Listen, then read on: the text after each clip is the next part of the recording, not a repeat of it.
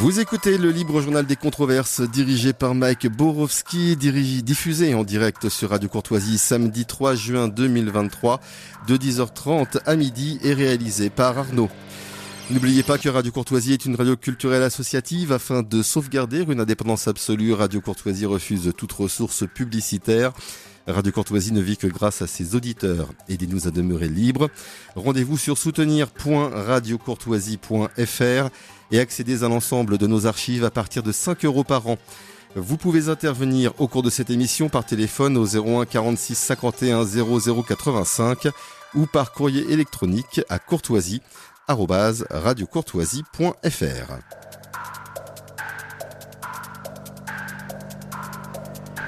Bonjour tout le monde, là nous sommes sur le libre journal des controverses. Oh, je remercie notre ami Arnaud, la technique qui est là, qui est toujours là. Un samedi sur deux je crois, il est technicien de la matinale. Euh, aujourd'hui pas de pas de personne au standard, tiens pour le coup c'est bizarre ça. Est-ce que c'est parce que euh, c'était la rediffusion, cher euh, Nicolas Stocker Voilà, c'est ça. Oh, la, fine équipe de la gastronomie et du bien-être faisait relâche. Alors là, vous avez un, très beau t-shirt, euh, cher Nicolas. Vous êtes ah, chez vous là. Vous avez des, qu'est-ce que c'est ça? C'est des, euh, des copies d'élèves? Non, ce ne sont pas des copies d'élèves. Ce sont des dossiers et non pas des, des, dossiers secrets, évidemment. Vous voyez d'ailleurs la couleur rouge. Euh, voilà, mais j'ai un rhume de printemps. Comme, voilà, vous deviez être là. Et évidemment, euh, Nicolas Stocker de la fonction publique a un rhume de printemps et donc il a fait son arrêt maladie pour Radio Courtoisie. Comme tout bon fonctionnaire, je, comme tout bon fonctionnaire, Mike, je suis malade le week-end. Ah bah oui, c'est normal, c'est tout à fait normal, ouais. bon, dites-nous, vous avez pris des RTT, voilà, fallait le dire. Bon. Ah non. Bon, bonjour à vous, chers amis auditeurs de Radio Courtoisie, samedi 3 juin, 10h30, 10h32, 10h32 même. Vous êtes sur le libre journal des controverses de Radio Courtoisie. Déjà 14 rendez-vous hebdomadaires. Vous avez adopté ce nouveau format. Je vous en remercie de cette vidéo. Tous les samedis, nous sommes présents pour vous informer du mieux possible, car c'est ça notre seul credo, confronter les opinions pour vous informer. Seul compte l'information, nous nous en sommes fait le serment. Dans une opinion publique chaque jour toujours plus désinformée, nombre de canaux de l'époque moderne propagandiste pour que la masse reste dans euh, une forme d'ignorance. L'ignorance est un pouvoir mais pas celui du peuple. Alors on reprend la formule très simple de 1971 lorsque Pierre Sabag lance la première émission de débat sur l'ORTF format depuis abandonné par les médias nationaux. On se demande d'ailleurs pourquoi. La réponse est très simple. Le débat, la confrontation, la controverse sont les seules manières de débusquer le vrai du faux, la réalité de l'imaginaire, la communication de l'information. Alors nous avons eu dans cette émission libéralisme contre étatisme, Arménie contre Azerbaïdjan, euh, pro-mariage pour tous, contre anti-mariage pour tous, favorable à l'intelligence artificielle contre euh, catholiques conservateurs, gilets jaunes face à un policier écologiste contre climato-sceptique, favorable à la réforme des retraites ou pas, Aujourd'hui, Ukraine contre Russie, nous n'éludons aucun sujet, tous les avis comptent. Alors, on se fait s'affronter de manière évidemment courtoise, des gens qui ne se rencontrent plus, qui ne se croisent plus, mais surtout qui ne discutent plus ensemble. Les réseaux sociaux et leurs algorithmes font que les gens se communautarisent dans leur centre d'intérêt, les pro-ceci restent entre eux, les anti-cela sont dans leur coin, les modérés de tels sujets dans, un autre coin. Cela évidemment profite à l'État euh, qui se maintient des divisions. Par conséquent, au Libre Journal des Controverses, on réunit tout ce beau monde et on les fait se confronter entre eux, souvent de manière très virile, pour après boire le coup ensemble. Hein. Euh, c'est un peu ça, euh, cher Nicolas, le concept. Ah ben, je vous entends pas, Nicolas. Ben, c'est normal parce que j'étais en train de, parler avec Arnaud. Ah d'accord, bah, ok. Bah, vous l'écoutez pas, il parle avec le technicien. Bah bravo, bravo. Il hein. voulait me couper le sifflet. Ah bah très bien. c'est la censure, la censure sur Radio Courtoisie, visiblement.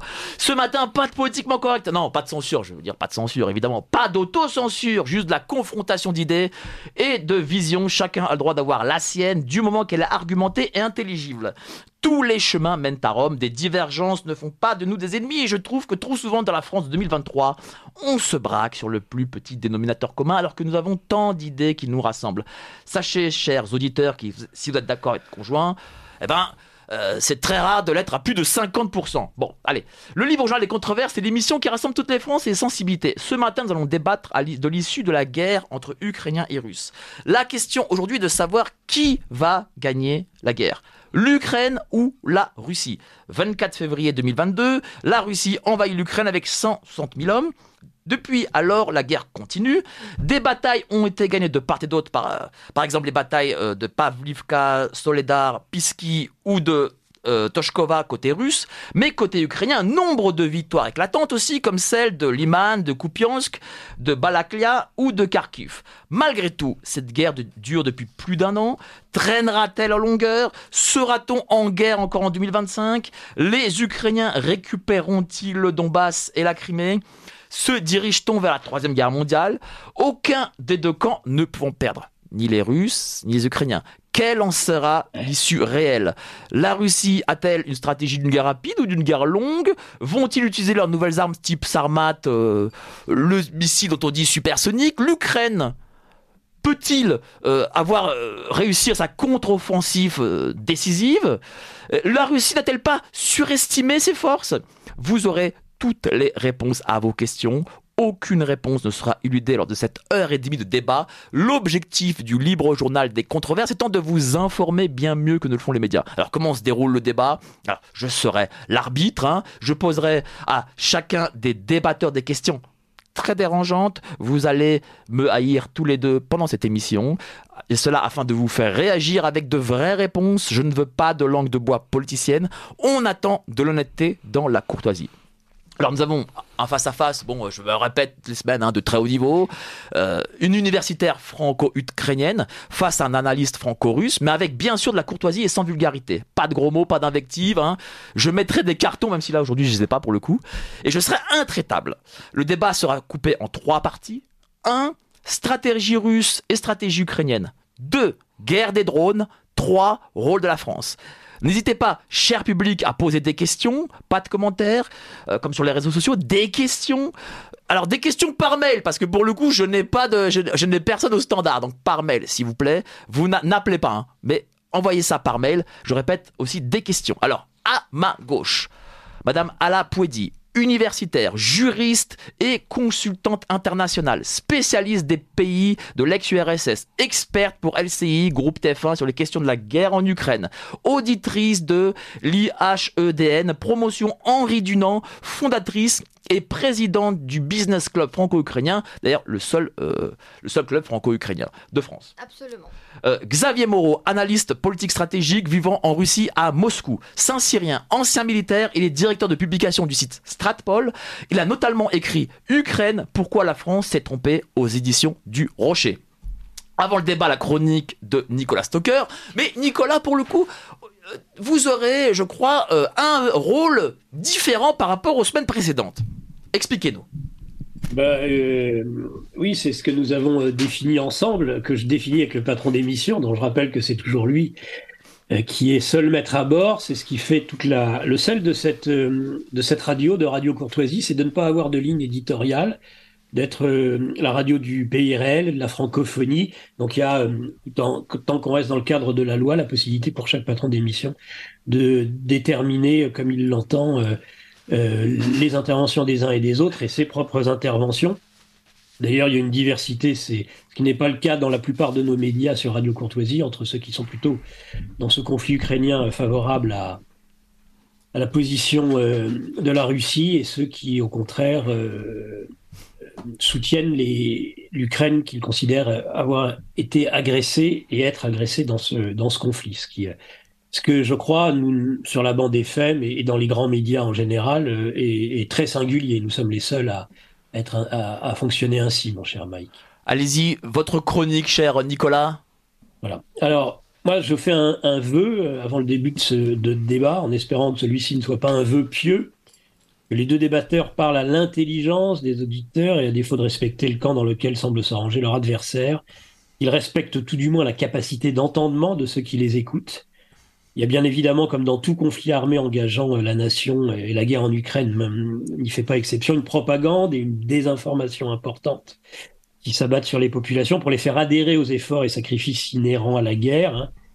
Cette bonne guerre, si j'ose dire, euh, même si l'on pourrait s'interroger du procédé de cacher sciemment à son opinion publique la réalité des pertes militaires et civiles, par exemple dans un bourbier tel que Barmouth. Alors, euh, ce problème ne se pose, ne devrait pas se poser euh, de toute façon pour un pays comme la France, hein, qui n'est pas considéré comme co-belligérant euh, conflit. Sinon, il faut le dire, hein, et passer par l'article 35 de notre Constitution qui stipule que la déclaration de guerre est autorisée par le Parlement. Je suis vraiment désolé, mais avec cet article 35, il n'existe pas, Madame Borne, Monsieur Macron, de 49.3. il faut un vote. Eh bien, de ce qui précède, nous sommes en droit, en tant que citoyens français vivant en démocratie, hein, c'est en tous les cas ce que prétendent nos gouvernants, d'obtenir sur la situation internationale des informations sérieuses, vérifiées, dignes de foi. Et que tous ceux qui concourent à leur niveau, journalistes comme intervenants à la bonne information des Français, s'astreignent à une stricte déontologie où l'on pourra retrouver les éléments suivants généralement admis, la vérité, la rigueur et l'exactitude, l'intégrité, l'équité.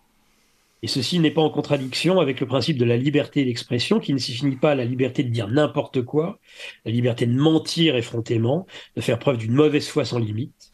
Enfin, la liberté d'expression, c'est au-delà de la revendiquer pour soi, la respecter chez les autres.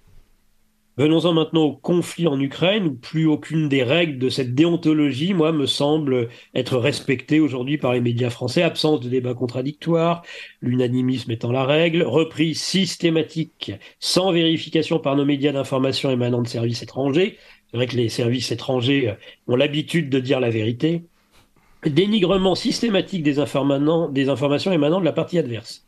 Une véritable propagande de guerre, alors que la France, je le redis, n'est pas en guerre. C'est bien là que le bas blesse.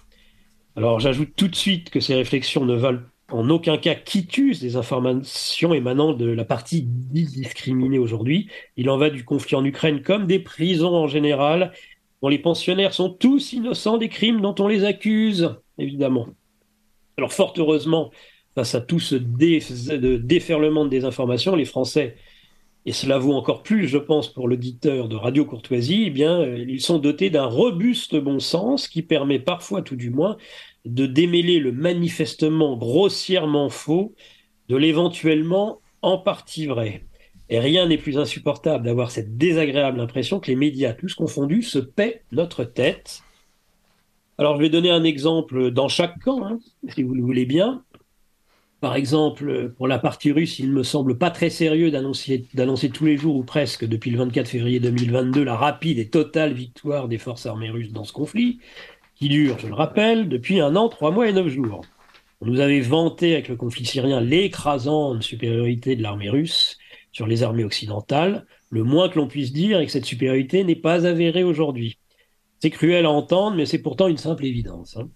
Alors de l'autre côté, je ne parlerai pas euh, de l'Ukraine agressée, je, parlerai plutôt en France d'une autre propagande que je trouve particulièrement grotesque euh, sur euh, l'état de santé relatif des deux chefs de l'État, hein, Vladimir Poutine et John Robinette Biden.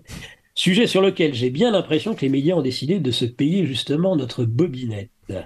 On nous explique régulièrement que Vladimir Poutine est à l'article de la mort, atteint de quelques cancers incurables ou de maladies neurodégénératives de type Parkinson. Et pourtant, le moins que l'on puisse dire est que le bonhomme semble plutôt bien portant pour euh, un homme de 70 ans. Alors moi, je me fie aux seules images que l'on peut, que l'on veut bien nous montrer, hein, évidemment. Alors peut-on raisonnablement dire autant de son homologue Biden? Je ne fais pas ici référence à des vidéos peut-être produits de montage qui circulent sur les réseaux sociaux, mais uniquement de la démarche du personnage, telle que la propagande pourtant la plus élogieuse nous la laisse entrevoir. Et là, à moins de n'avoir jamais visité l'un de nos anciens en maison de retraite, il saute aux yeux, il n'y a pas besoin d'avoir fait des études en gériatrie pour le constater, que le président de la réputée première puissance mondiale est grabataire au dernier degré. Et je passe sur les phrases et autres bourdes du personnage que même la presse de révérence ne peut décemment cacher.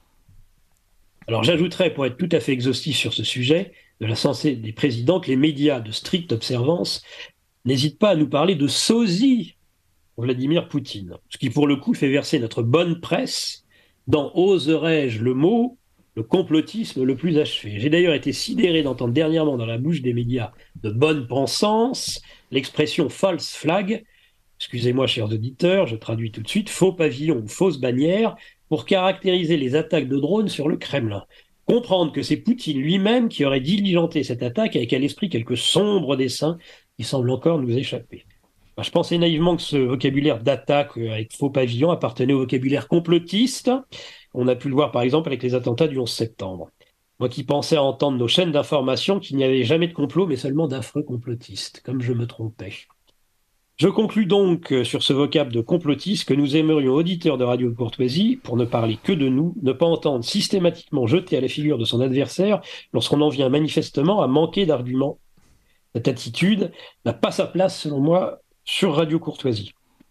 Je rappelle d'ailleurs que la paranoïa dont est souvent affublé le pouvoir poutinien n'est à l'origine, avant sa psychiatrisation moderne, que dans la poésie grecque qui est contre l'entendement. Et de l'entendement, chers invités, nous en avons sur Radio Courtoisie, en conséquence de quoi nous vous, nous vous invitons à la qualité des débats, au respect du contradicteur et surtout, surtout, respect des auditeurs que nous sommes, dont vous voudrez bien présumer du parfait entendement qui est le nôtre lorsque l'on nous parle, par exemple, de géopolitique mondiale. Nous sommes, je pense, suffisamment éduqués pour cela et nous n'avons surtout pas besoin d'être éduqués.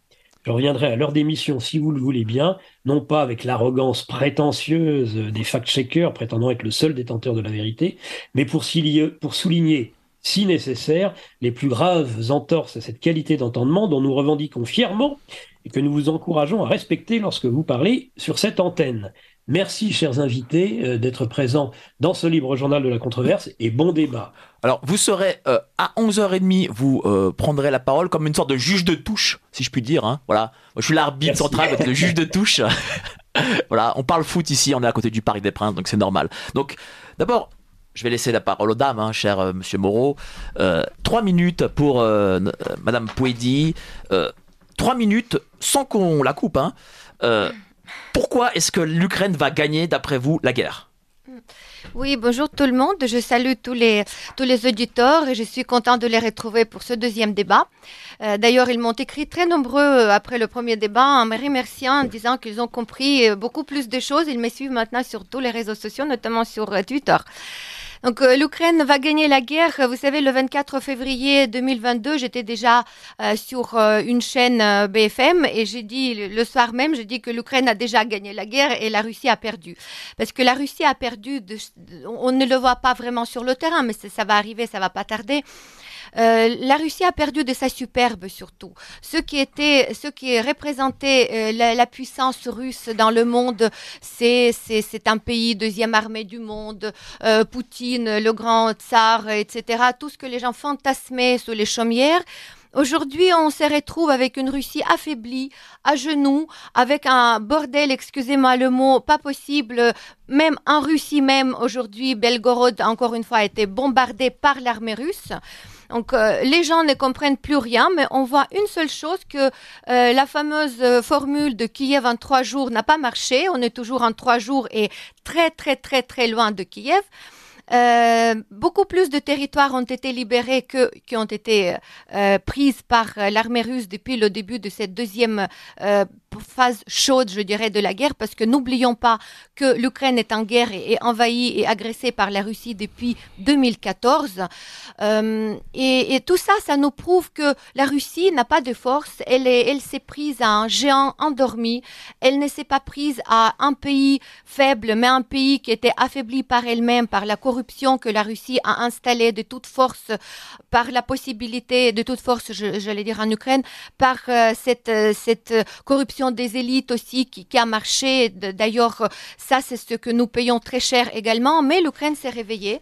Et l'Ukraine, avec la puissance éternelle, avec la puissance qui vient, vient des, des, siècles euh, de la Russe de Kiev, qui est le centre de Kiev et le centre de cette énergie vitale, bien sûr, l'Ukraine va gagner. Parce qu'aujourd'hui, le mal, euh, le mal, c'est lui qui détruit le pays, le pays libre, le pays démocratique, qui, euh, qui viole les enfants, qui coupe les seins aux femmes, qui détruit les villes. Donc, qu'est-ce qu'on peut, euh, comment, de quelle de quelle, dans quelle imagination malade on peut espérer que ce, ce, ce, ce monstre gagne? Donc absolument, il n'a pas ni de dents, ni une aucune possibilité de gagner. Et là, on voit juste euh, le fait, parce que la Russie est rentrée dans la défense profonde. encore 15 secondes. Et juste, on va euh, conclure, mais la conclusion vient euh, de la puissance ukrainienne de résister et aussi, bien évidemment, de l'aide de tous les partenaires occidentaux des pays civilisés qui ont armé l'Ukraine pour que l'Ukraine puisse détruire mm. l'armée russe sur la terre ukrainienne. Merci beaucoup, Charles Pouedi. Monsieur Moreau, trois minutes. Pourquoi, d'après vous, la Russie va gagner la guerre Les Russes mangent les petits-enfants aussi, vous avez oublié. Euh, pourquoi, pourquoi, la, pourquoi la, la, Russie va gagner la guerre? Déjà parce que personne euh, n'a jamais eu aucune illusion sur le fait que l'Ukraine puisse gagner la guerre. Le plan de Washington, qui a forcé Zelensky à continuer la guerre alors qu'il était prêt à se rendre au bout de 24 heures le 24 février 2022, c'était qu'elle dure le plus longtemps possible pour saigner la Russie, la saigner économiquement, la saigner euh, euh humainement. Et euh, donc en fait le, plan, c'était le plan A de, Washington et il n'y a pas de plan B, c'était que ça dure, euh, c'est qu'il fallait, il fallait trois mois pour trois, six mois pour que l'économie russe s'effondre. Or, aujourd'hui, l'économie russe ne s'est pas effondrée. Au contraire, euh, si vous prenez les chiffres du FMI, la croissance russe sera supérieure à celle de l'Union européenne. Hier, The Economist a annoncé qu'en fait, la guerre coûtait à la Russie uniquement 3% de son PIB, contre 60% pendant la Deuxième Guerre mondiale, pour vous donner une idée.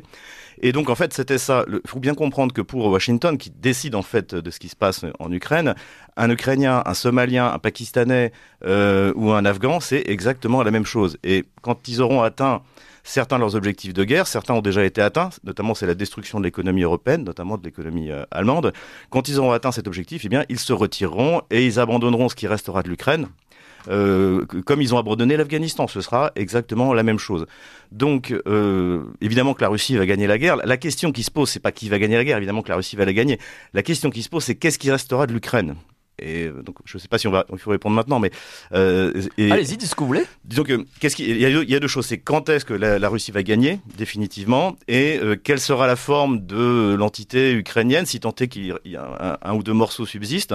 Euh, c'est ça, c'est ça la, la, véritable question. Donc, je pense qu'aujourd'hui, du point de vue économique et militaire, on voit que l'OTAN est incapable de fournir des, des, munitions. Pour l'instant, aucune commande de munitions n'a été passée par l'OTAN. D'ailleurs, donc les complexes militaro-industriels ne se sont pas mis en marche. La Russie en, en revanche, est passée à son, à son rythme de croisière.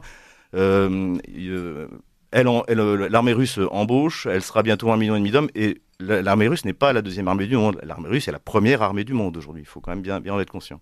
Donc voilà, oui, victoire. Victoire russe, évidemment, euh, mais je crois que personne, aucun état-major, ni au Pentagone, ni en France, n'en a jamais douté. La question, encore une fois, c'était de sacrifier le plus d'Ukrainiens possible pour essayer, de, pour essayer de saigner à blanc la Russie. Et pour l'instant, ça a échoué. Euh, la Russie, au contraire, s'est agrandie. Elle a pris plus de 100 000 km carrés euh, euh, de terre, de historiquement russe et 6 millions et demi d'habitants. Et je pense que elle prendra encore au moins 150 000 km carrés. 15 secondes. Et, et encore plusieurs millions d'habitants. Donc pour l'instant, à part la destruction de l'économie européenne et de l'économie allemande, c'est un échec complet pour Washington. Merci beaucoup, Monsieur Moreau. Madame Pouedi, vous entendez ce qu'il dit? Monsieur Moreau dit euh, Washington va abandonner euh, l'Ukraine, il va laisser, voilà, comme elle a fait avec euh, l'Afghanistan, avec l'Irak. Est-ce que ça, c'est l'avenir d'après vous de l'Ukraine? Moi, je pense que notre voyante du matin, Monsieur Moreau, il a déjà prouvé que toutes ces voyances jusque-là ont échoué. Il nous a déjà prédit tellement de choses qui n'ont jamais marché. Comme quoi, par exemple? La récente, c'était la mort de Zaloujny, je crois. C'est ce que j'ai vu, mais non, une folie totale. Donc, je pense pas que c'est totalement ridicule de parler dans, ce, dans ces termes. Euh, euh, vu la quantité des, des milliards que les Américains ont investis en Ukraine, en armée ukrainienne, je ne pense pas que les Américains sont des gens qui ne savent pas calculer. Mais, est-ce que l'Ukraine, sans l'Amérique aurait, aurait pu résister? Non, mais bien évidemment, euh, évidemment que non. C'est évident que l'Ukraine a été dépouillée de ses armées déjà par les États-Unis eux-mêmes aussi. au bout de, à la fin de, de, des années, en fait, au début des années 90, quand il y avait le mémorandum mémorandum de Budapest de 1994 qui a été signé. Et n'oublions pas que la Russie euh, a trompé déjà le monde entier et aussi l'Ukraine, bien évidemment, parce qu'elle a, elle a fait en sorte que l'Ukraine a rendu euh, les 1500, je crois, euh, têtes nucléaires qui étaient stockées en Ukraine et tout s'est parti en, Russie. Et en, par contre, la Russie, avec aussi la, les États-Unis et les, la, la Grande-Bretagne, à l'époque, ils ont promis l'intégrité territoriale et la défense totale de l'Ukraine. Donc, ils l'ont trompé et aujourd'hui c'est leur obligation d'aider l'Ukraine.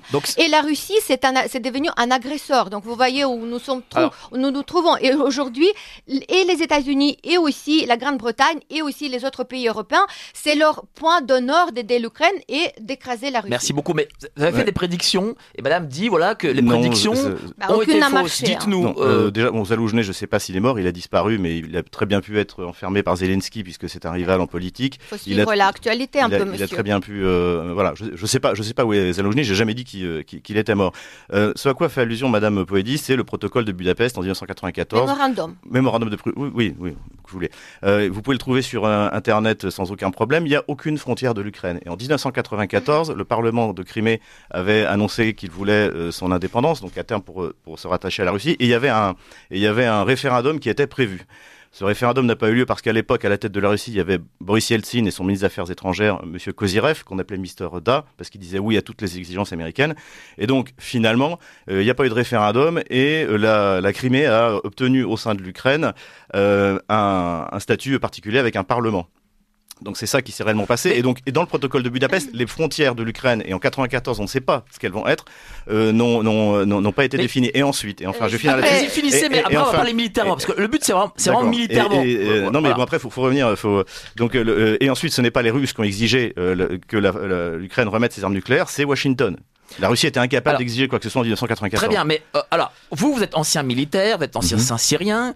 Euh, Parlez-nous militairement sur le terrain. Euh, qu'est-ce qui vous fait dire que voilà, la Russie gagne la guerre?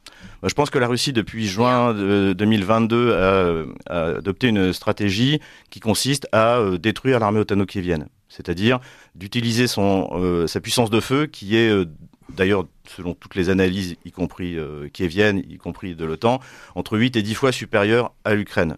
Donc en fait, donc avec cette puissance de feu, ils veulent détruire la capacité humaine et matérielle de l'Ukraine. En plus, depuis à peu près euh, l'automne dernier, la supériorité aérienne russe est quasiment totale, ce qui leur permet d'avoir un contrôle du ciel. Euh, et, Allez-y, concluez, Et, également, et également euh, une capacité de bombardement sur, euh, dans la profondeur que ne possède pas l'Ukraine. Quand vous entendez ça, que Monsieur Moreau dit voilà, l'armée russe est meilleur euh, sur le, front, sur, euh, dans, avec les avions, avec tout ce que vous voulez. Voilà. Qu'est-ce que vous en pensez, vous? Qu'est-ce que vous vous dites? Dans, le monde parallèle où habite M. Euh, Monsieur Moreau, peut-être il y a une aviation russe qui domine le ciel ukrainien, mais on n'a pas vu. En fait, les avions russes décollent de des bases russes qui ont été déjà bombardées et en profondeur vers Engels, par exemple, à des centaines de kilomètres de la frontière, et ils arrivent au plus, au plus loin, c'est à la frontière avec l'Ukraine, parce qu'ils n'osent pas aller vers mais aujourd'hui, quelles sont les forces Quelles sont les forces en présence aujourd'hui ukrainiennes? Non, mais les forces en présence, euh, nous, ne savons pas exactement et personne ne peut pas ne pourra le dire. Mais dans tous les cas, ce que nous voyons sur le front, c'est que pendant 9 ans, euh, ans, pardon, pendant 9 mois, euh, l'armée russe s'est battue avec Wagner, avec les mercenaires dans tous les sens, avec je sais pas Kadyrovtsi ou autres bandes un peu organisées, qui ont se sont battus. Ils n'ont même pas pris Bakhmut. Bakhmut n'a pas été pris parce que le quartier, non, Bakhmut n'est pas pris, il n'a jamais été pris parce que le quartier de l'avion est toujours euh, sous le contrôle de l'armée ukrainienne. alors, euh, Donc, il faut, que vous répondiez. Barmout n'est pas pris Non, Barmout n'est pas pris. Je pense que d'ici une semaine, euh, Soledar, c'est pareil. Quand les Russes ont pris Soledar, c'est au nord de Barmout. Il, a fallu, il a fallu, il a fallu deux, trois semaines pour que Kiev admette l'avoir perdu. Donc, je pense que ce sera exactement la même chose. Mais, là, là, on discute. en plus, on, discute des détails. La, question, c'est pas ça. C'est Barmout, c'est pas un détail. Euh, bah, non, c'est un épisode. C'est un, oui, c'est un épisode. un épisode de 9 mois où il y avait toute l'armée qui s'est battue sur, que sur ce terrain. Il n'y avait, pas d'autres actions sur le front. Mais non, il y avait, il y avait, c'est pas toute l'armée. C'était. Euh, alors Wagner, c'est difficile de savoir parce que Prigogine euh, dit tout et son contraire. Mais c'était en gros 10 000 hommes qui ont mobilisé toutes les toutes les forces de l'armée ukrainienne et qui les ont précisément dans ce que j'ai expliqué, qui les ont détruits avec la puissance de feu. C'est-à-dire que comme Kiev a un déficit de munitions, qu'il reconnaît, hein, c'est pas moi qui le, qui le dis, c'est eux. Eh bien, ils, ils compensent par en envoyant des poitrines, en mobilisant n'importe qui. Euh, oh, qu'est-ce que vous voulez dire en, en de poitrine euh, En poitrine, c'est-à-dire ah euh, qu'ils prennent, ils prennent de la chair à canon, faut, faut les regarder. Enfin, tous les réseaux sociaux ukrainiens sont, couverts de, gens en train de se faire courser par les, sergents recruteurs. par les sergents recruteurs. Allez, allez, laissons répondre, madame. Ça, c'est tout à fait absolument faux parce que la chair à canon, nous voyons l'état de, tonnes de viande russe qui, qui déjà fertilise la terre à Bakhmut. Et les Ukrainiens, c'est déjà la population qui faisait avant la guerre 41 millions d'habitants. Donc, chaque vie est précieuse. Bien sûr, il y a les pertes, mais les pertes sont 1 pour 10, un Ukrainien pour 10, 10 euh, soldats russes. Et quand on sait, quand on voit surtout, tout est sur, les réseaux. Un, Ukrainien pour 10 soldats Pour 10 soldats russes, oui, oui, oui. Donc, euh, quand même, les pertes russes ont été répertoriées. Nous avons aujourd'hui, nous sommes à peu près 200 000 euh, soldats russes qui ont été tués en, la guerre en, Ukraine, euh, sans compter tous ceux qui ont été bien sûr blessés, etc. Ça, c'est les chiffres qui sont donnés par l'état-major ukrainien, et moi, je n'ai pas de raison de ne pas croire à mon euh, état-major. Il y avait une centaine de milliers de soldats russes qui ont été morts dans le front de Donetsk et surtout autour de Bakhmut, sans compter les Wagneriens. Ces chiffres 1 sur 10 euh, vous les confirmez? Non, je pense qu'il faut les inverser. En, si vous voulez, la, proportion des, pertes, des pertes ukrainiennes et des pertes russes, c'est la proportion de la puissance de feu. Les Russes ont dix fois plus de puissance de feu, et ça c'est pas contesté, ils tuent dix fois plus d'Ukrainiens. Euh, en ce qui concerne les pertes russes, il y a la BBC qui a fait un recensement en allant euh, regarder donc les, morts dans les cimetières. Et ils ont, ils ont calculé, ils ont publié ça, je ne sais pas où ils en sont exactement, un peu moins de 20 000 hommes. En Ukraine, aujourd'hui, euh, on doit être à 200, 300 000 morts et je pense qu'on aura 500 000 pertes en des tout. Foutaises. Allez-y, concluez parce que je, lance le bobino. Attendez, je dois lancer le bobino, c'est la publicité, voilà. C'est notre publicité à nous. Vous appréciez cette émission Alors aidez Radio Courtoisie à en produire d'autres. Rendez-vous sur soutenir.radiocourtoisie.fr. Merci d'avance. Allez, concluez, cher Monsieur Moreau. Mais oui, enfin, cela dit, de toute manière, sur les pertes, on peut pas, euh, c'est pas, c'est pas un sujet de débat parce que on tombera, euh, on tombera jamais d'accord. On ne saura la vérité qu'à la fin de, de la guerre, lorsque la Russie aura gagné. Allez-y. Euh, si, en fait, quand on voit que Russie aujourd'hui déjà est en train de construire deux stockages pour les corps russes, euh, ils savent pas où les mettre et chacun va faire à côté de Rostov notamment et à côté de Razan, je crois, ou, ou je sais pas où. Euh, 2000 mètres carrés, vous imaginez combien de corps vous pouvez stocker dans les 2000 mètres carrés? -ce C'est? Pas un cimetière, c'est des stockages, c'est du genre, de, j'imagine, des espaces réfrigérés pour garder les corps parce qu'ils savent pas quoi faire avec. Ils sont tellement débordés par notamment le nombre de tuer des corps que c'est déjà posé un problème. Les Ukrainiens, on les compte parce que vous savez, l'Ukraine c'est un petit pays par rapport à la Russie, d'ailleurs qui s'évente de, de, de, récupérer encore quelques pourcentages de territoire ukrainien. Ils savent pas faire, ils savent pas quoi faire avec ce qu'ils ont déjà. 60% de territoire russe est inhabité et absolument impropre à la vie. Donc à quoi ça leur sert? Récupérer encore C'est encore une raison de, débile complètement de commencer cette guerre. Mais pour dire que les, les, les morts, concernant les morts, vous pouvez tous les, télé, tous les ceux qui nous écoutent les auditeurs, ils peuvent aller voir sur les réseaux et voir dans quel état se trouve l'armée euh, russe, surtout le niveau d'équipement et, le niveau d'alcoolisme. L'alcoolisme L'alcoolisme, absolument absence d'équipement total. Euh, on leur a dit, vous, vous, allez soigner vos plaies avec les tampons euh, pour les femmes, etc. Donc, c'est d'un tel niveau d'incompétence et de, de, de euh, ridicule. Qu'est-ce que, vous en pensez, vous, qui êtes militaire, qui êtes ancien militaire Est-ce que c'est une réalité, ça, l'alcoolisme Il y a un pays où il est, il est interdit de filmer les cimetières, c'est l'Ukraine, c'est pas la Russie. Il n'y a, pas de, il y a pas de loi en, Russie qui interdit de filmer les cimetières. Et je lisais une dépêche sur. C'est pas interdit en Ukraine Sur Union. Je vous renvoie Union, c'est une. une Qu'est-ce que c'est Union Union, c'est un, un une agence de presse ukrainienne qui a annoncé que la Rada allait voter euh, parce qu'en fait il y a énormément de morts et les cimetières sont immenses, il y a des drapeaux ukrainiens partout et vous voyez ça partout. Et donc maintenant en, en, Ukraine, il est interdit de filmer, il est interdit de, filmer les résultats des tirs euh, de, dans la profondeur russe et il est interdit de filmer les cimetières. C'est ça la réalité. En Russie, c'est pas interdit. Euh, ensuite, c'est-à-dire qu'ils montrent des cimetières aussi en Russie. En fait, euh, oui, vous, mais vous pouvez aller filmer. Sont en vous, Ukraine pouvez, vous pouvez, vous pouvez aller faire, vous pouvez aller faire filmer ce que vous voulez en Russie, sauf les, les, les zones, les zones secrètes. Mais les cimetières, vous pouvez aller les filmer, ça, ça pose aucun problème. Mais, oui, mais cette rumeur que, que, Madame dit, enfin, oui, c'est pas une rumeur, c'est une annonce. Écoutez, ça, ça, ça, c'est de la propagande. mais ça, ça, c'est de la propagande. Je pourrais dire la même chose, mais est-ce qu'on va, est-ce qu'on est dans une cour de récréation ou est-ce qu'on essaie de faire un débat intelligent en essayant d'exposer de manière rationnelle et documentée euh, le sujet qui est à mon avis important de cette émission, c'est de savoir qui va gagner la guerre. Donc effectivement, je peux vous dire non, c'est pas vrai, c'est les Ukrainiens qui sont tous alcooliques, non, ils sont drogués, non, ceci, cela. Mais en fait, on, on va nulle part comme ça. Ce qu'il faut, c'est qu'on analyse de manière rationnelle et qu'on explique pourquoi on en est là. Arrêtons-nous sur les faits. Et quand on regardons, nous regardons les faits tout simplement.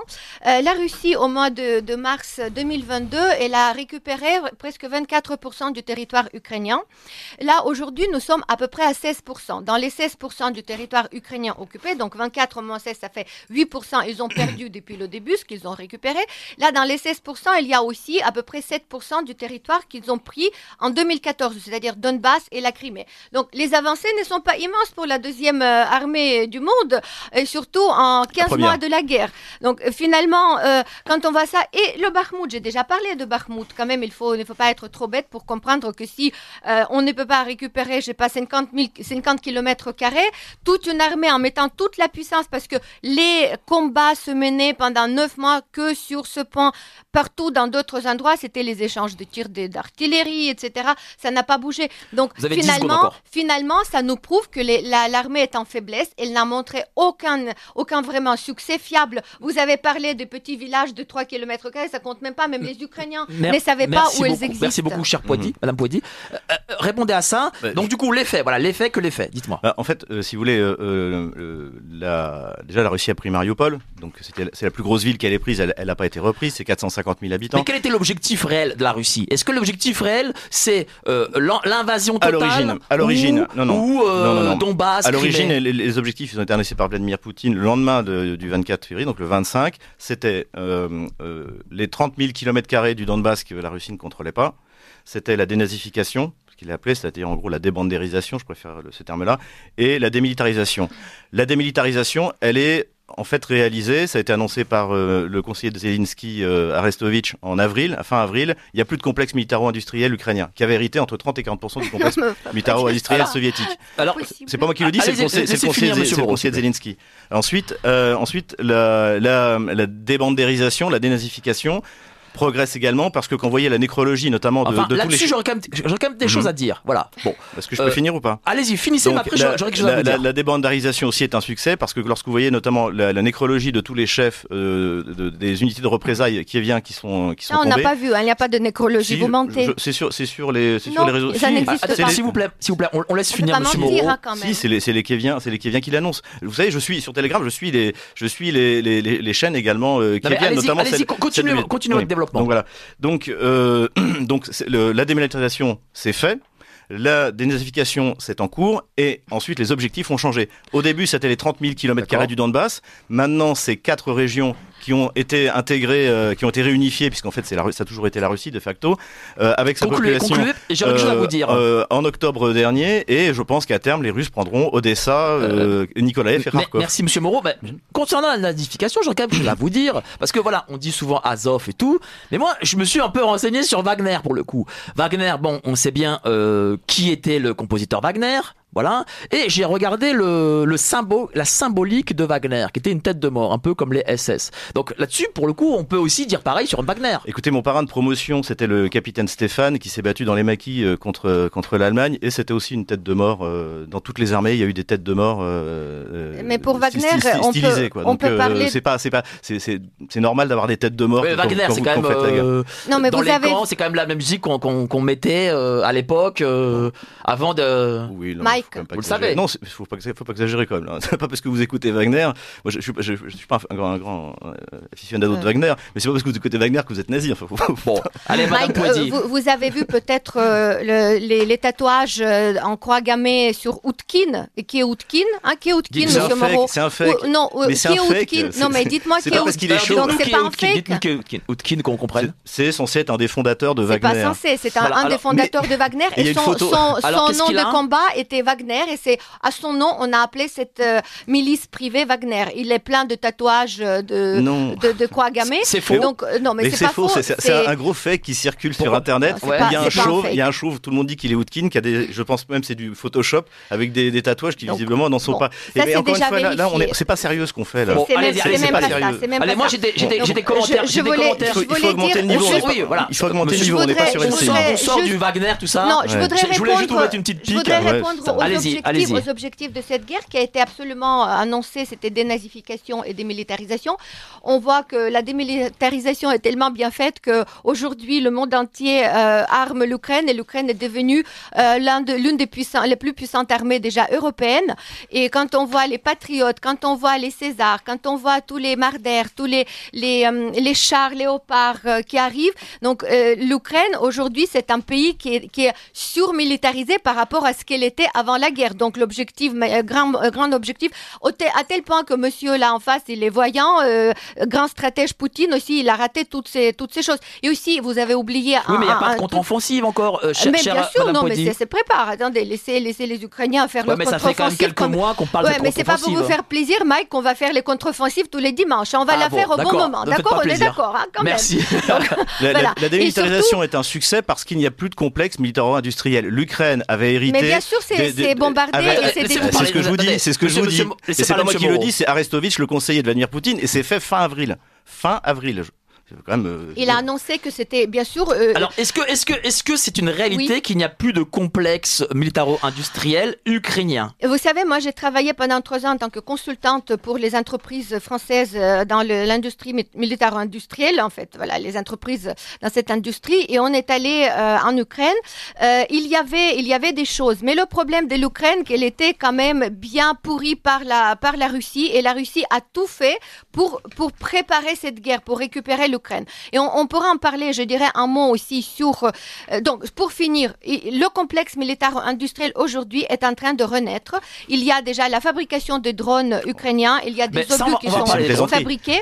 Mais par contre, c'est vrai que... Concluez et, monsieur répond. C'est parce, que, parce que euh, les, derniers avions qui ont été démembrés encore en 2006, les avions porteurs, donc euh, l'Ukraine s'est retrouvée quasiment nue en face de ce violent agresseur. Et les partenaires aident aujourd'hui. S'il vous plaît, une fabrique de drones ne remplacera pas l'usine de Kharkov qui produisait des chars, ne remplacera pas l'usine de Motorsich qui produisait la plus grande fabrique de moteurs d'hélicoptères au monde, ne remplacera pas le, Antonov qui fabriquait les plus grands avec des drones de 500 dollars, vous pouvez quand même euh, détruire un tank. Oui, c'est ce qui se passe. Ça, dépend ce que vous mettez dans. Enfin, mais c'est pas, c'est pas la, question. la, question. La question. Madame parle d'une usine de drones. L'Ukraine avait hérité, euh, je crois, 30 à 40% du complexe militaire-industriel soviétique. Tout cela a disparu. Mais aujourd'hui, est-ce que la Russie produit, par exemple, beaucoup de tanks, beaucoup d'armes 100, et 90, 100 et 90 par mois. Et ce qui est intéressant, il y a un spécialiste que je. 190 tanks par mois 100, 100, 100 T90 par ah, mois. 100 T90, pardon. il y a 7 tanks par mois qui sont produits parce qu'ils n'ont plus de capacité, ils sont en restriction, ils n'ont pas de possibilité de produire des Pourquoi ils n'ont pas de possibilité de produire? Euh, Parce qu'il y a eu des sanctions, ils ne reçoivent pas les pièces, tout se passe par les swaps dans les mallettes, mais c'est pas la quantité nécessaire. Donc aujourd'hui, même euh, par exemple l'usine Kamaz qui produisait aussi un peu les, les, les voitures euh, pour... Euh, il, est à l'arrêt. Euh, Kamaz, c'est les camions aussi militaires, il est à l'arrêt parce qu'il ne peut plus continuer à produire. L'industrie militaire russe, aujourd'hui, aujourd'hui est en plein de difficultés. Est-ce que c'est une réalité, ça, d'après vous c'est faux, c'est faux. Et d'ailleurs, j'écoutais sur, euh, sur une télé ukrainienne un expert euh, euh, euh, Getman, il s'appelle, ukrainien, qui au contraire se plaignait que désormais les Russes produisent euh, euh, près de trois fois plus de missiles X-101, c'est des missiles aérolargués, de calibre, de Kinjal, de de de, de, Iskander, que qu'au début de la guerre. Donc non, au contraire, le, le, le complexe est-ce que, est-ce que les sanctions internationales ont fait ont créé quelque chose en Russie Non, parce que si vous voulez, moi, moi j'ai représenté deux grosses compagnies françaises du, du complexe militaire israël français J'étais, je faisais partie du, comité, du comité militaire industriel euh, franco-russe jusqu'en 2014, jusqu'aux jusqu'aux sanctions. Et euh, il y a une règle dans la production d'armement russe. J'ai visité les usines, c'est que en principe tout doit potentiellement pouvoir être totalement intégré. Et le seul problème qui se posait, que d'ailleurs sur lequel je m'inquiétais, c'était euh, la, microélectronique. Et en fait, euh, euh, il y a, une, y a, une, y a une, une, institution spéciale aux États-Unis qui s'appelle le CAR, qui va en fait regarder dans les, les pièces de, des missiles qui sont tombés. Si, Allez-y, j'ai des en. Fait, en fait, ils se sont aperçus que les Russes avaient réussi à standardiser avec de l'électronique très ancienne. Euh, qui est facile à acheter, qui ne coûte pas cher. Et de toute manière, la Russie elle-même produit ces semi-conducteurs. Merci beaucoup. Alors, bonjour. On sait que LCI, ah, ça c'est des questions de euh, d'auditeurs. Hein. On sait que LCI est une chaîne de propagande et que la vérité n'y est pas la norme. Mais en quoi les dires de euh, Monsieur Moreau sur la situation militaire en Ukraine seraient la vérité et non la propagande pro-Kremlin, pro-Kremlin dans la mesure où il vit en Russie? Euh, c'est une bonne question. Euh, d'ailleurs, je pense que l'histoire jugera.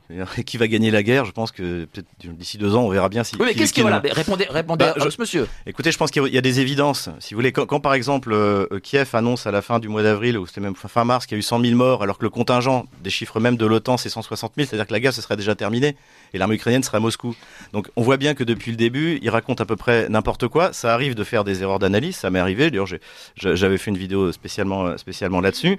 Mais sur le fond, en fait, c'est, enfin, il se trouve que je connais. Vous êtes indépendant, vous pas, vous n'avez pas, vous ne recevez pas de personne. Je suis maintenant depuis le mois de juin, je suis, j'ai une émission sur Russia Today, mais sinon, mais ce que je dis sur et Russia Today, la seule consigne. Vous êtes payé par les Russes, donc. Mais, alors voilà, donc moi je vais dire, vous êtes payé par par LCI, c'est la propagande de l'OTAN. Donc là, on retourne dans la cour de récréation. On avait dit qu'on essayait d'être sérieux. Vous êtes payé par les Russes et RT est interdit. Vous êtes payé par LCI, vous êtes payé par la CIA. LCI n'est pas interdit dans le. Attendez, là, là, il vous fait une accusation grave. Il non, mais non, non, non, je, veux veux pas qu'on bascule là-dedans. Bah, vous le dites, vous l'avez dit. Allons-y, allons-y. On est là. La CIA, il parle de la CIA. La CIA, non, la CIA ne me paye pas, l'OTAN non plus. Euh, aucune autre ligue, je sais pas quoi, ne me paye pas. Moi, je suis, euh, je suis intervenante sur LCI, oui. Mais par contre, LCI, c'est une radio, c'est une télévision qui appartient au groupe TF1. Vous n'allez pas quand même, monsieur, accuser TF1. Ah, le groupe TF1 ah, et ah, vous allez accuser TF1 de devenir agent de propagande. J'accuse LCI, BFM TV, tous les médias de grand chemin, comme dit Slobodan Despot, d'être au service d'Emmanuel Macron. Emmanuel Macron mène une guerre idéologique contre la Russie et contre le peuple russe qui habite dans le Donbass. Donc oui, j'accuse. Si, je peux répondre à ça, là vous voyez euh, aussi nos, nos, nos, amis auditeurs, vous voyez à quel point euh, la propagande peut faire les dégâts euh, dans l'intelligence que j'imagine ah, bah il y en avait avant d'une personne. Non, mais c'est-à-dire on, on, on se retrouve, oui, oui. on, on, on n'avait dit pas d'insulte. mais c'est pas une insulte. Euh, tout simplement, je vous dire, mais vous voyez, aujourd'hui, on peut dire en France, quelqu'un, un Français, qui dit aujourd'hui que on est au service d'Emmanuel Macron. Mais ça veut dire quoi? Emmanuel Macron, c'est un président démocratiquement élu. Non, Nous sommes faux, dans la faux, démocratie. Alors, alors, on va parler sur Macron. Voilà, on va parler sur Macron. C'est pas le sujet. Macron n'est pas le sujet je trouve ce matin. que c'est absolument inacceptable. Macron n'est pas le sujet. Mais par contre, RT, qui est Russia Today, c'est un organe de propagande qui a été d'ailleurs interdit dans plusieurs pays du monde et notamment en France. Radio Londres aussi était interdit. Oui, mais, oui, mais oui, mais il y a des journalistes français sur Russia Today comme euh, Monsieur Nicolas Vidal ou Monsieur Alexis Poulain qui sont pas spécial... et qui ont travaillé à Russia Today, qui oui, sont pas des pro-russes. Oui, oui, non, mais c'est, je sais pas que, comment ils sont, mais ils ont été payés. Euh, il faut savoir que la Russie a quand même réussi à faire quelque chose. Elle a réussi dans la propagande. Et quand on va, qu'est-ce que c'est Revenons au mot, le sens du mot la propagande. C'est quand on ment pour vous faire croire quelque chose qui n'existe que quoi, pas. La Russie a gagné la guerre de la communication? Euh, la Russie, non, elle a perdu la guerre de la communication dans cette guerre, mais la Russie est très forte en propagande parce que vous voyez tous les tous ceux qui sont euh, aujourd'hui pro-russes en France, mais comment ce vous sont des victimes de la propagande que... Non, c'est l'élite intellectuelle de ce pays. Excusez-moi, comment vous expliquez Et moi, je le vois il, euh, par mes auditeurs, oui. je le vois sur les réseaux, que euh, il y a une forme d'élite euh, qui est favorable à l'Ukraine et qu'il y a une forme de, de, de, de masse populaire oui. qui elle est favorable à la Russie. Comment Absolument. vous l'expliquez ça Moi, je l'explique ça par rapport par manque d'éducation et par manque de formation. Donc toutes bon, enfin, les personnes. Un peu, là, c'est un peu, c'est un peu un mépris de classe là pour le coup. Euh, non, mais c'est le constat, c'est-à-dire les gens ne sont pas formés, ils n'ont pas l'accès à la bonne information. Il faut qu'ils se forment, il faut qu'ils aillent voir. Il y a les réseaux. Aujourd'hui, aujourd'hui, euh, l'information est gratuite et accessible à tous. Il faut faire un effort. Et peut-être ce sont des personnes qui ne font pas Alors, trop d'efforts pour, trouver la vraie, la bonne information. Ce qu'on trouve, par exemple, sur euh, sur, Sur les LCI. chaînes officielles Sur LCI. et sur LCI aussi, parce qu'on a les vrais débats. Moi, vous LCI. savez, cher, cher Alain, euh, je on a connais. les vrais débats Euh, sur LCI. connais j'étais en Pologne communiste dans les années 80 et les chaînes officielles moi c'est pas c'est pas mon truc hein donc Bah, dites ça- répondez Ça, doit vous rappeler, la France doit vous rappeler de ces souvenirs-là. Alors, non, faut être sérieux. Alors, je suis pas d'accord avec, avec euh, ce que vous dites, euh, Monsieur Borovitz. ah Euh, Borowski. parce que Borowski, pardon. Euh, parce que non, c'est moi je vois d'ailleurs dans ceux qui me suivent, en gros 150 000 personnes par semaine. C'est au contraire, ce sont au contraire des gens très cultivés. non mais j'ai pas, pas dit, les- ah pas non, dit non, ça mais cela dit, vous avez raison. pas Le, ça. le ter- le terme d'élite, d'une élite les élites gauchistes. j'ai pas j'ai les- pas dit élites, les élites gauchistes, pas les élites gauchistes qui dirigent la France, effectivement, avec Bernard-Henri Lévy, Emmanuel Macron, sont pro-Ukraine. Mais les élites intellectuelles françaises, conservatrices et nationalistes, sont pro-russes parce qu'elles ne pensent qu'à l'intérêt de la France. Et ça, faut quand même le dire. La France n'a aucun intérêt en Ukraine, ni en mer Noire. Que l'entité bolchevique ukrainienne existe ou pas, ça nous est pourquoi totalement pourquoi indifférent. n'a pas l'intérêt? Bah, dites-moi lesquels. Alors, écoutez, en, bah euh, dites-nous c'est bah, nous c'est avons, vous mais, que- mais parce que euh, on n'a pas d'intérêt économique et euh, c'est loin de nos frontières et l'Ukraine ne, ne, ne, mais peut-être la que- reconstruction c'est peut-être un intérêt économique Mais c'est pas, c'est nous qui allons donner de l'argent encore. Parce que, parce que en fait, la coopération de la France avec l'Ukraine, c'est la France qui donne. C'est la France qui se ruine, avec notre, notre pays ruiné. On donne euh, le- la substantifique moelle de notre armée pour un Ouais. pays dont, qui, ne, qui ne nous concerne pas. Écoutez, l'Ukraine ne vaut pas une goutte de sang d'un Français et un millionième d'un point de PIB. Mm. C'est ça la vérité. qu'est-ce que vous répondez à, Oui, à- non, à ça mais plus, plus j'écoute euh, euh, Monsieur Moreau, je me dis c'est quand même incroyable à quel point euh, déjà il n'est pas fier du tout de la France. La France c'est l'un des plus beaux pays au monde où il y a quand même la démocratie et on peut le, fait que nous discutons, que nous avons accès à toutes les sources, que rien n'est interdit, donc ça prouve que nous sommes en démocratie, nous pouvons débattre sur les sujets. Et, aussi quand vous vous parlez de, de quel intérêt de l'Ukraine, mais on ne parle pas de l'intérêt de l'Ukraine. Aujourd'hui, il y a une nation qui est en train d'être anéantie par une autre avec les bombardements, avec les tueries de masse, Qu'est-ce que ça peut faire à la France qui se passe en Ukraine Qu'est-ce que ça peut Où est l'intérêt de la France? Mais dites-moi où est l'intérêt de la France? Non, mais si je peux finir, si, vous savoir.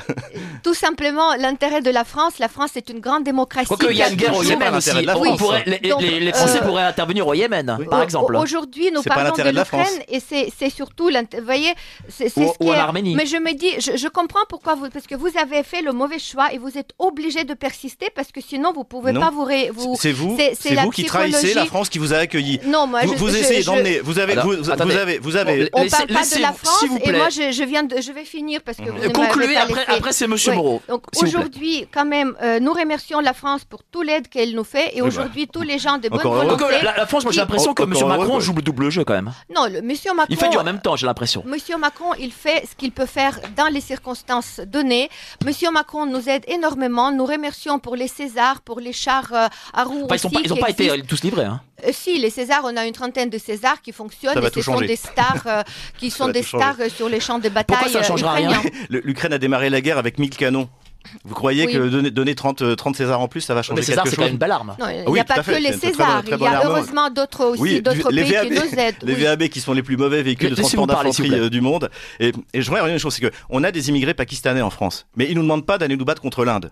Or là, on a une immigrée ukrainienne à qui la France a, beaucoup donné et qui nous, qui nous demande de nous sacrifier ah, ça, en vous Ukraine. mentez, j'ai jamais demandé d'aller vous sacrifier en Ukraine, sinon sortez-moi une preuve. Bah, Donc vous, mentez. non, vous demandez il faut des pas armes, mentir. vous demandez des armes, vous demandez des armes, vous demandez des sanctions, alors que la France est ruinée. Mais monsieur, et, nous, nous, nous, les, les la boulangers. France est ruinée. Non, mais vous rigolez. Oui, la mais France est ruinée. Non, mais la France est ruinée. Si comme la France a 3 000 milliards d'euros de dette, madame. Ça fait très longtemps que vous n'êtes pas allé en Inde ou en Afrique, j'ai l'impression. La France est ruinée. On a un rapport, on a une vie exceptionnelle en France par rapport à la situation mondiale. Là, pour le coup, on ne parle pas de la France, s'il vous plaît, Oui, d'accord, on vit mieux qu'au Bangladesh. On revient sur le débat militaire. Oui, mais s'il vous plaît. Madame Poedine m'a pas répondu. Madame Poedine m'a pas répondu. Elle ne m'a pas dit où était l'intérêt de la France dans cette histoire en Ukraine et elle ne m'a pas dit pourquoi est-ce qu'elle pousse, pousse notre pays qui lui a beaucoup donné à, dans une guerre qui ne nous concerne pas. L'Ukraine ne concerne pas la France. répondez, répondez. Dans, ce genre, je, je, dis toujours que je fais aussi les tsunamis et les tremblements de terre, en, plus de pousser la France à rentrer en guerre, n'est-ce pas? Donc bah c'est complètement tous les jours, stupide vous ce que vous dites. Euh, sur Attendez, LCI, je donne l'information euh, et surtout, heureusement, dans la France, euh, qui est un, la fille de la République, où la, fraternité... Elle existait avant la République, la France. Non, mais, donc, ça, c'est répondez à monsieur, à monsieur Moreau. Quel est l'intérêt de la France Mais laissez-moi répondre, s'il vous plaît. L'intérêt de la France, c'est défendre la démocratie, défendre la nation. Ça, c'est pas un intérêt, c'est une idéologie. Laissez-la, s'il vous plaît, laissez-la parler. Non, mais si on me coupe euh, parole tout le temps, je pourrais pas parler. Donc, merci. Merci quand même. Donc, Aujourd'hui, la France reste un pays démocratique et libre qui défend une autre démocratie qui a été agressée d'une manière la plus sale possible. Et c'est ça qui amènera à la fin le pays qui, qui nous a agressé, la Russie.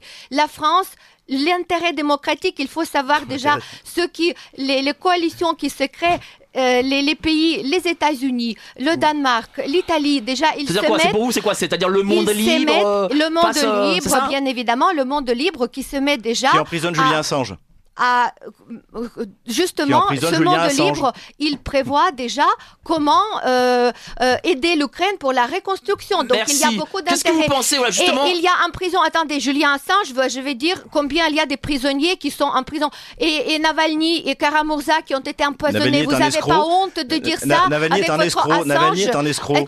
Il a escroqué Yves Rocher. Ben, il a escroqué Yves Rocher. il a escroqué Yves Rocher Navalny est, est, est, en prison. Navalny, c'est l'un des opposants. Qu'est-ce qu'il a fait Yves Rocher euh, parce que c'est une, une, grande histoire. Mais en fait, euh, le, le, frère de Navalny et Navalny avait une société à Chypre qui euh, a escroqué, euh, en fait, qui a utilisé le fait que le frère de Navalny travaillait dans la poste russe pour euh, exporter. Mais, est-ce que Monsieur Navalny, elle, est, elle est sur mon site sur Stratpol. J'ai fait une vidéo où j'explique ce qu'il a fait. C'est pas l'histoire. Il y a tellement de, il n'y a pas d'opposition en Russie. Tous les opposants sont été tués, comme, comme aussi. Boris Nemtsov. Donc, qu'est-ce qu'on peut dire de la démocratie? La bah, Russie, c'est un totalitarisme, mais surtout la mafia dirigée par un parrain qui a volé tout Russes.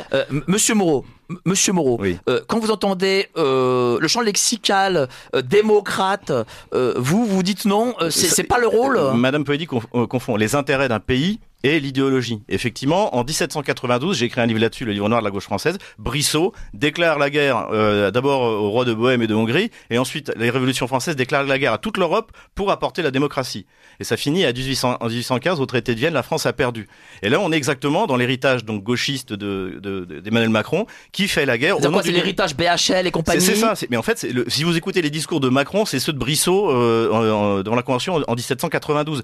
Donc on est encore une fois dans le fanatisme de la gauche française qui veut exporter son modèle, sauf en plus de cette soi-disant démocratie, alors que la France n'est pas un pays démographique. démographique c'est quelqu'un qui a soutenu François Fillon en 1900, en, en 2000, euh, en 2017 qui vous le dit. La France n'est pas un pays démocratique, c'est une oligarchie.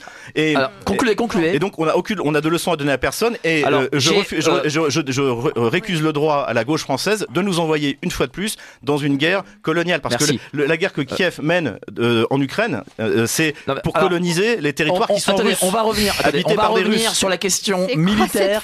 on va revenir sur la question militaire et pas idéologique. Euh, alors, tiens, dites à Madame que la France est une démocrature. Voilà, bon, très bien. Euh, courageuse tout de même, Madame Alla. Merci beaucoup. Euh, bonjour, j'ai mangé la propagande gaucho-otanès pendant 40 ans. Cela fait 10, euh, ça fait 10 ans que j'ai basculé. Je ne suis pas prêt à revenir en arrière. J'ai 50 ans. Euh, voilà. Comment cette dame peut-elle affirmer sans honte que la France est un espace de liberté alors qu'elle a interdit les chaînes russes telles RT et qu'aucune autre voix dissonante n'est autorisée sur les chaînes principales? Il y a beaucoup de débats sur les chaînes, donc vous pouvez aller voir euh, et écouter. Donc là, nous sommes dans le débat également. on, va parler, on va parler de RT parce que oui. Je peux comprendre que vous dites voilà, c'est une chaîne de propagande, très bien. Ok. Mhm. mais alors, par exemple, je sais pas moi, le, des, des, euh, euh, des, pays étrangers pourraient euh, interdire France 24, par exemple. Dire, mais, oui, mais pourquoi ils n'interdisent pas? Les pays bah, sont libres de... bah parce que c'est pas la chaîne de propagande. Il y, a des pays en Afrique qui interdisent France 24. Ah, c'est vrai. Le, le, problème aujourd'hui, c'est même pas. Notre mais, mais vous sentez quand même qu'un basculement. Tiens, il a parlé de l'Afrique. Vous sentez qu'un basculement euh, de l'Afrique, euh, c'est-à-dire on va dire les BRICS, ce qu'on appelle les BRICS, c'est-à-dire euh, voilà l'Afrique, le Brésil, l'Asie, mm. vers l'Inde, mm. vers la Russie et le monde occidental vers l'Ukraine essentiellement. Est-ce que vous pensez que c'est ça le clivage Bien sûr. Bien sûr. Le, problème, c'est que vous savez quand c'est euh, pour avoir le sens critique, pour comprendre ce que se passe, il faut avoir des moyens, c'est-à-dire des moyens intellectuels. Il faut comprendre le monde, il faut suivre l'information, il faut savoir analyser et réfléchir. Donc beaucoup de gens, ils font d'autres choses que réfléchir. Et la Russie arrive avec les milliards en Afrique. Elle paye beaucoup de, voilà, il y a Wagner en Afrique, il les achète les élites et on sait comment ça marche aussi en Afrique. En Afrique, euh, qui paye plus, euh, il, il dicte un peu la situation. Donc vous savez, j'ai beaucoup d'Africains qui m'écrivent et me disent, Madame, on n'est pas pour Wagner, on n'est pas pour la ici. Les Maliens qui suivent par exemple les émissions, ils disent on vous soutient à fond, mais notre notre président, en fait notre gouvernement est corrompu, on peut rien faire pour l'instant. Donc c'est les vraies tragédies, mais je pense que ça va arriver à sa fin bientôt quand la Russie sera détruite parce que c'est en cours et vous voyez ce que se passe. Ça a tellement réussi l'agression russe qu'aujourd'hui la Russie bombarde leur propre peuple autour de Belgorod. Alors, et il y a aujourd'hui la guerre est sur la terre on, russe. On va venir à ça, mais je voulais parler voilà parce que vous, cher Monsieur mmh. Moreau, vous êtes sur RT. Je pense que vous passez aussi en Afrique. Beaucoup en Afrique. et, là, quand même, il y a une accusation très grave en disant voilà que euh, les Africains un peu sont corrompus, on va dire. Est-ce que pour vous, ça, c'est une réalité? Bah Déjà, en tant qu'Ukrainienne. Et, sur, Wagner aussi en, Afrique. En tant qu'Ukrainienne ou en tant que Française, donner des leçons de corruption à l'Afrique, ça, me fait doucement rire.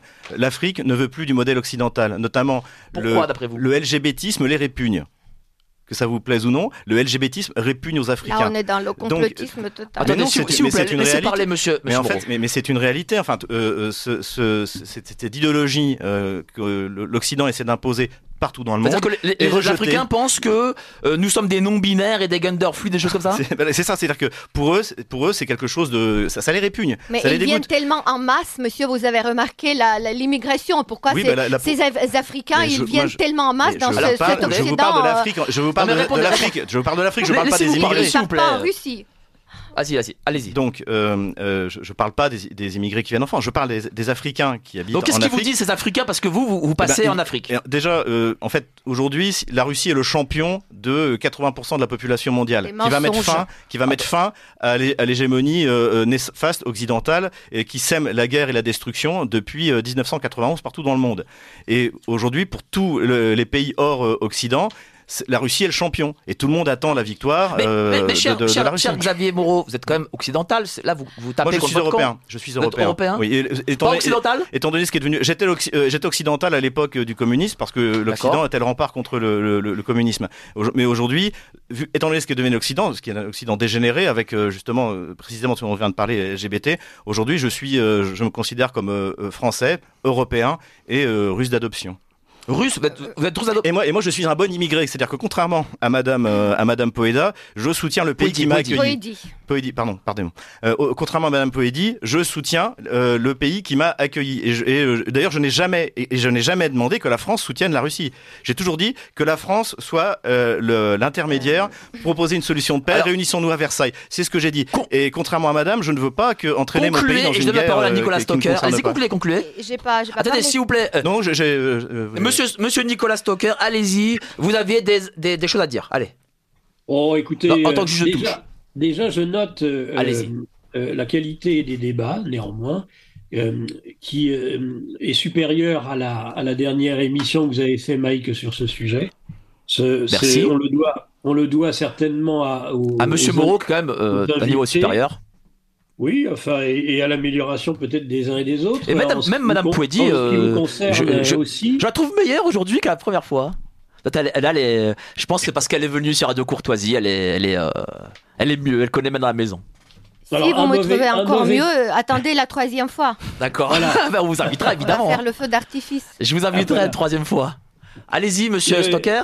Un mauvais point quand même ah. pour le patron d'émission. Euh, ah. Wagner, c'est pas un argument, c'est pas sérieux. Bah, je voulais l'utiliser. Bon, ça fait longtemps que je l'utilise. sur Heidegger, est-ce que je suis euh, eh Je voulais l'utiliser. Ai-je le droit encore de lire Nietzsche ou est-ce que s'il y a une descente de police demain et qu'on vous savez bien que je suis de mauvaise foi dans ma bibliothèque Alors quand même Wagner, je sais que vous n'êtes pas un grand mélomane, en quoique, quoique, mais là quand même. Bon non, euh, trêve de plaisanterie.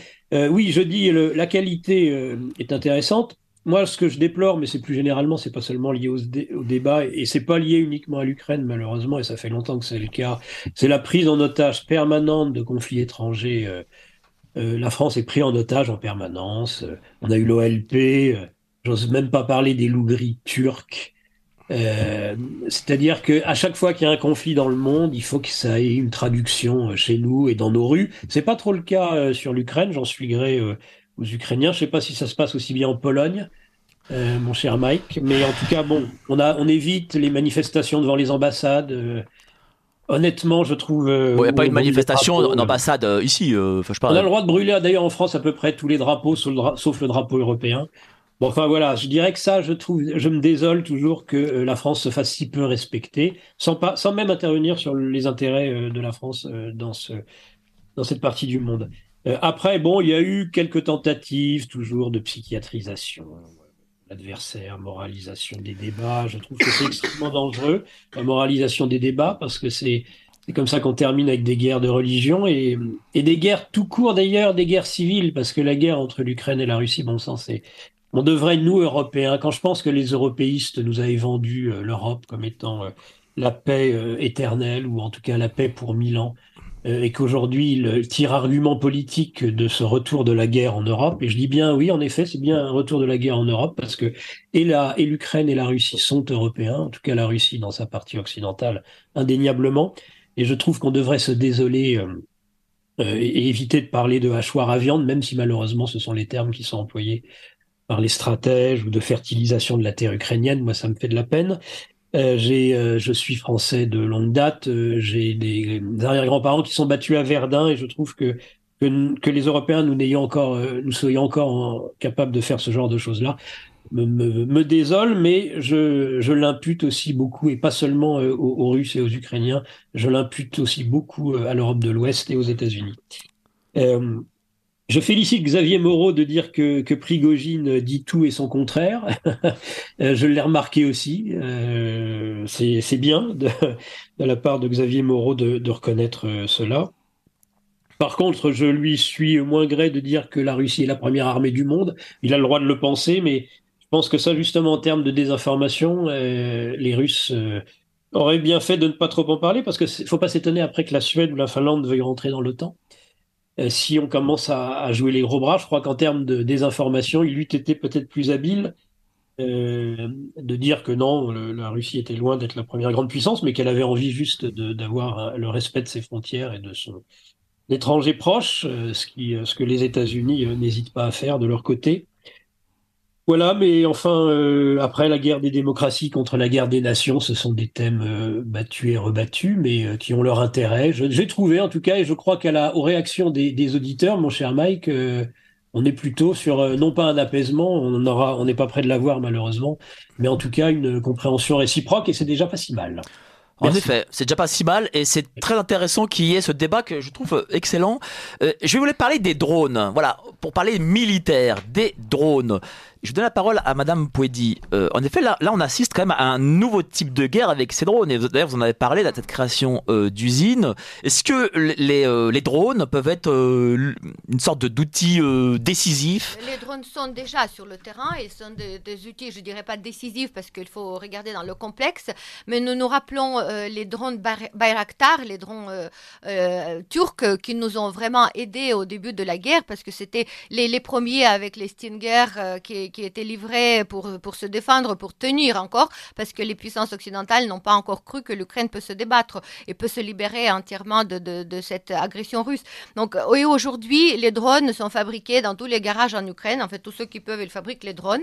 On, sait combien il y a de drones en Ukraine? On ne sait pas, mais il y a, je pense, beaucoup. Et nous participons tous, tous les Ukrainiens participent. On donne de, l'argent pour tous les, les achats de, de tout type de drones euh, qui sont possibles par les volontaires, par les différentes formations parce qu'on on a appris aujourd'hui et l'industrie n'était pas prête à ça, de, de, que avoir les drones, ça facilite euh, surtout les, les, actes militaires sur le terrain, mais ça sauve les vies parce que là où il faut aller rechercher l'information, envoyer les, les, les, personnes, on envoie les drones. Et aujourd'hui, les Ukrainiens sont très forts, ils ont vraiment dépassé les Russes et on voit en permanence la destruction par les drones et des chars russes. Carrément, il y a au moins trois voire cinq chars de merci Russes qui sont merci beaucoup, cher et d'autres d'autres blindés. Euh, monsieur Moreau, voilà, est-ce que vous qui êtes ancien militaire, est dans l'infanterie.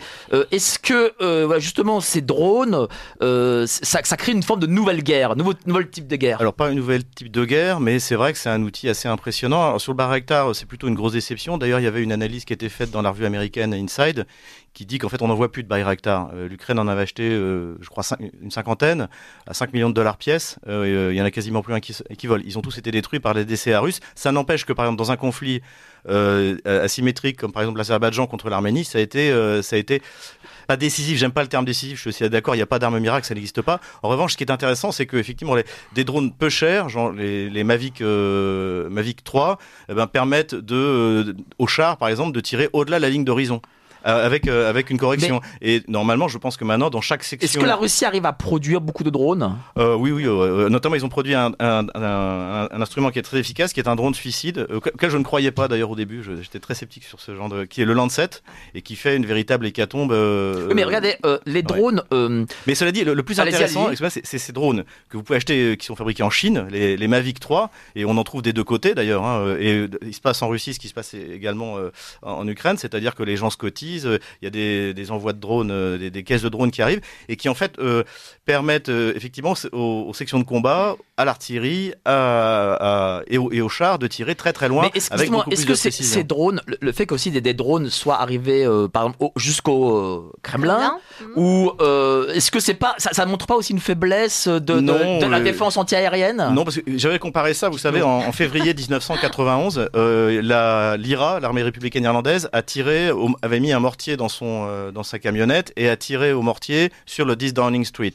ne tuant personne, c'était, c'était purement symbolique. Et en fait, vous pouvez faire exactement la même chose. Rien ne vous empêche de vous garer à euh, un kilomètre euh, du Kremlin, d'ouvrir le, coffre de votre voiture et puis d'envoyer un drone avec euh, avec 2 kilos d'explosifs. On va pas justement justement on va pas ce, genre de drone à 2 kilomètres de, de, centre de Kiev voler comme ça. Il y a que des drones qui sont envoyés la nuit en Russie, les Shahed, les drones iraniens. Donc Iran aussi participe activement et ça c'est bien noté dans la destruction des Ukrainiens. Mais par contre on a vu la, la dernière attaque sur les quartiers luxueux où il y a l'élite politique économique économique et culturel russe qui habite à, l'est de Moscou, c'est vers Barvicha, vers Rublova, vers Novagarova, où il y a la, résidence de, de, président Poutine. Donc il y a eu une attaque d'une trentaine de drones qui ont quand même réussi bien à atteindre leur cible, mais c'était des drones avec très peu d'explosions, donc il n'y avait pas de gros dégâts. Mais ils sont, ils n'ont pas été arrêtés, et c'est ça qui est le plus important. Il y a 32 drones qui ont été, euh, qui ont été euh, envoyés vers Moscou. Il y en a euh, 8 qui ont pu passer les régions sans être détruits. et finalement, il y en a 5 qui ont été détruits par. La... Ils sont tous passés. Madame dit qu'ils sont tous passés. Bien sûr, mais on a mais vous avez, non mais regardez les plans, vous avez les plans de de ces quartiers avec les points. C'est aussi le genre de discussion qui ne sert à rien parce qu'elle va répondre, elle va dire si, je vais dire non, si, non, si, non. Donc on passe à un autre sujet parce que sinon c'est de nouveau la cour de récréation. Bon, mais les drones, c'est quand même important d'en oui, parler. En revanche, oui, mais ça, voilà, le sujet, le sujet, c'est vrai que l'utilisation des drones, notamment de ces drones pas chers qui peuvent être euh, fabriqués partout, euh, est un élément pas décisif. Là, on va être d'accord avec Madame Poedi, euh, pas décisif, mais je pense que maintenant à Saint-Cyr, on va dans toutes les écoles de, de, il y aura dans chaque, je pense que dans chaque section d'infanterie, il y aura un opérateur de drone maintenant. Et, et sur Belgorod, vous qui êtes ancien ancien militaire, est-ce que c'est, est-ce que ça c'est pas déjà une percée? Parce que venir sur le sol, sol russe, c'est quand même pas rien. Non, mais les, Ukrainiens sont déjà sur le sol russe, puisque par exemple, ils ont, ils ont repris Kherson. Euh, donc, euh, c'est pas, euh, c'est pas une. C'est la, la, terre ukrainienne, je précise. Non, non, c'est une terre russe. C'est une terre russe. attendez, attendez, on va. Ok. Donc, et, faut, si vous voulez, il faut voir que la perte de, la perte de Bakhmut pour Zelensky a été, pour l'Ukraine, a été une véritable catastrophe parce que ils ont fait des chansons, ils ont fait des t-shirts, ils ont. Zelensky, il y a deux mois, a dit que jamais Bakhmut ne tomberait. On va faire une contre-attaque sur les flancs. Tout ça, ça s'est pas passé. Pas et tombé. Donc, et donc, il faut parler d'autre chose. Et donc, on envoie euh, au prix de pertes énormes euh, euh, des, des, unités attaquer le, des villages à 5 km parce qu'effectivement, la ligne de défense russe, elle, est en arrière de la frontière. C'est aussi simple que ça. Mais le fait que le, fait que l'Ukraine quand même arrive à Belgorod, c'est est-ce que pour vous c'est quelque chose de décisif la région, aussi la région de Belgorod. La, région, pardon, la région. Je précise que c'est pas l'Ukraine, c'est ce sont deux formations militaires russes qui s'appellent une la Légion Liberté de Russie et l'autre c'est l'armée de volontaires russes. Qui parlent polonais, qui parle polonais et américain. Hein. Non, ils parlent russe parce que c'est que des Russes qui sont recrutés et c'est très suivi. On, voit très bien. C'est quoi C'est -ce des résistants russes, tous, les Russes de bonne volonté, parce qu'il y a une petite minorité qui ne se mais monsieur dit que c'est des Polonais. Qui ne, mais il peut dire ce qu'il veut. Il a déjà dit que c'est pas des, pas des mercenaires étrangers en, deux, en jours. Euh, non, c'est pas des mercenaires étrangers. Je vous répète, vous pouvez regarder sur leur site. Tout est ah bah, accessible. S'ils le disent sur leur site alors. Euh, tout est accessible. il y a les, il y a les, les possibilités de s'engager et on voit tous les vidéos, tout ce qu'ils postent comme témoignage. Et surtout, quand même, c'est bien suivi par les, les systèmes de renseignement militaire, notamment des Américains, qui voient bien que ce sont des Russes. C'est pour ça que les Américains ne réagissent pas. Parce que les Russes, sur le territoire russe, dans leur ville russe, ils peuvent faire ce qu'ils veulent. Pourquoi les Américains ne réagissent pas ils ont bah, Justement, parce qu'ils on, parle, on parle de démocratie contre dictature, très bien. Mais pourquoi les, Américains n'envoient pas leurs troupes? Non, mais parce que les Américains n'envoient pas leurs troupes nulle part. Je ne sais pas si vous n'avez pas remarqué, mais la Russie, elle est en guerre, elle a envahi l'Ukraine, et c'est que la Russie qui se bat avec l'Ukraine en Ukraine.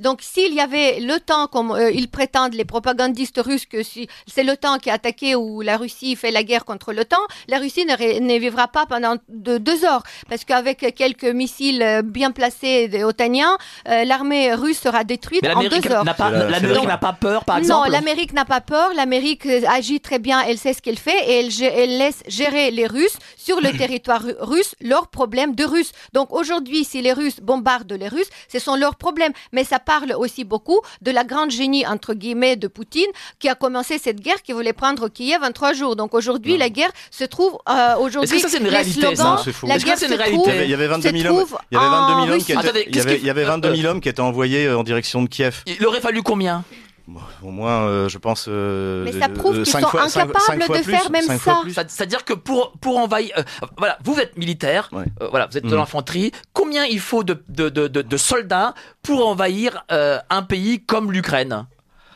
Ah, écoutez, étant donné la taille de l'armée ukrainienne, c'était les Russes ont attaqué l'Ukraine à 1 contre 3. il y avait entre 140 et 160 000 hommes, et l'Ukraine à l'époque c'était à peu près 450 000 hommes.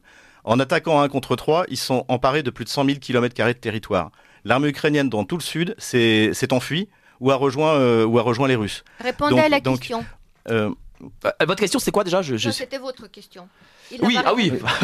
donc, quelle réponse Oui, combien donc, je pensais que c'était votre question. Excusez-moi. La, la, question, la, question, c'est la, question, c'est qu'est-ce qu'il y a en face quand, non, mais, non, mais, non, mais la, question, c'est est-ce qu'il y avait une volonté d'envahir l'ensemble de l'Ukraine ou dire voilà, je ne prends que des territoires. Euh, non, non, non, non, absolument pas. Je, je, je, je pense, et d'ailleurs j'espère, j'espère que les Russes auraient bien aimé euh, qu'effectivement, je pense que c'était, mais ça c'est une hypothèse, qu'il y ait eu un, un, une révolution de palais à Kiev ou que Zelensky soit. Et Zelensky voulait négocier. Au bout de 24 heures, il était prêt. Je, vais vous répondre.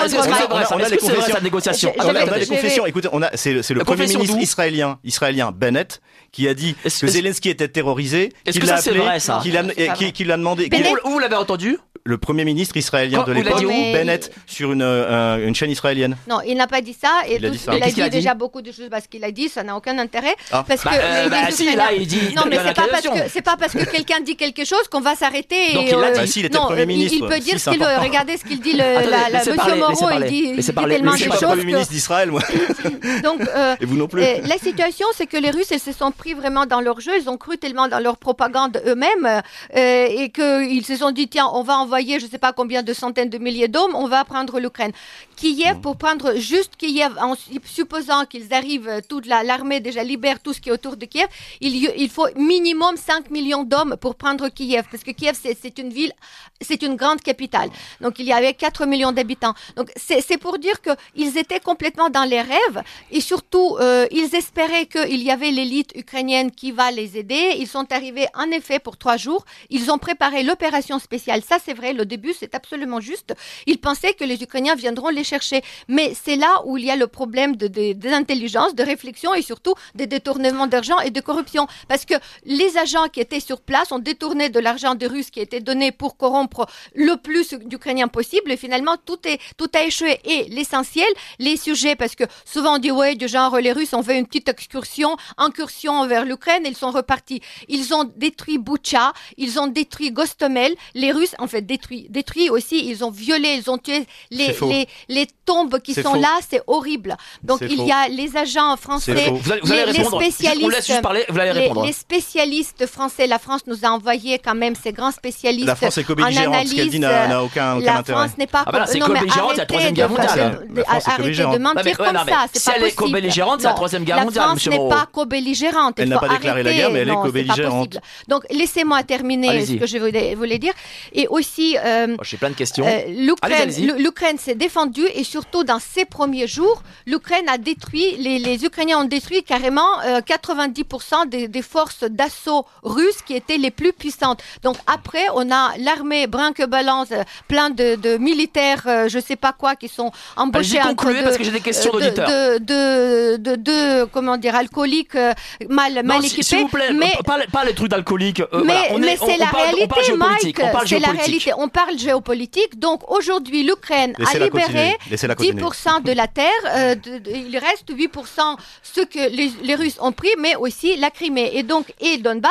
Et c'est l'objectif. Euh, l'objectif, c'est de libérer complètement les territoires ukrainiens dans les frontières internationellement reconnues de 1991, qui étaient connues au moment des signatures de mémorandum 1994. et moi, je veux aller sur la Lune. Euh, s'il vous plaît, Partez tout de suite, sérieux, ça sera mieux sérieux, là. Alors, euh, démocratie. Attendez, démocratie, qui décide d'armer Qui décide d'armer bah, je comprends pas la question. Ben, on nous dit, voilà, qui décide d'armer aujourd'hui en France, par exemple? Euh, euh ah bah, C'est le président, c'est le, chef, le, chef de, le, chef de, de, de l'armée. Euh. Est-ce qu'il est que doit demander au Parlement euh, s'il envoie des armes ou pas?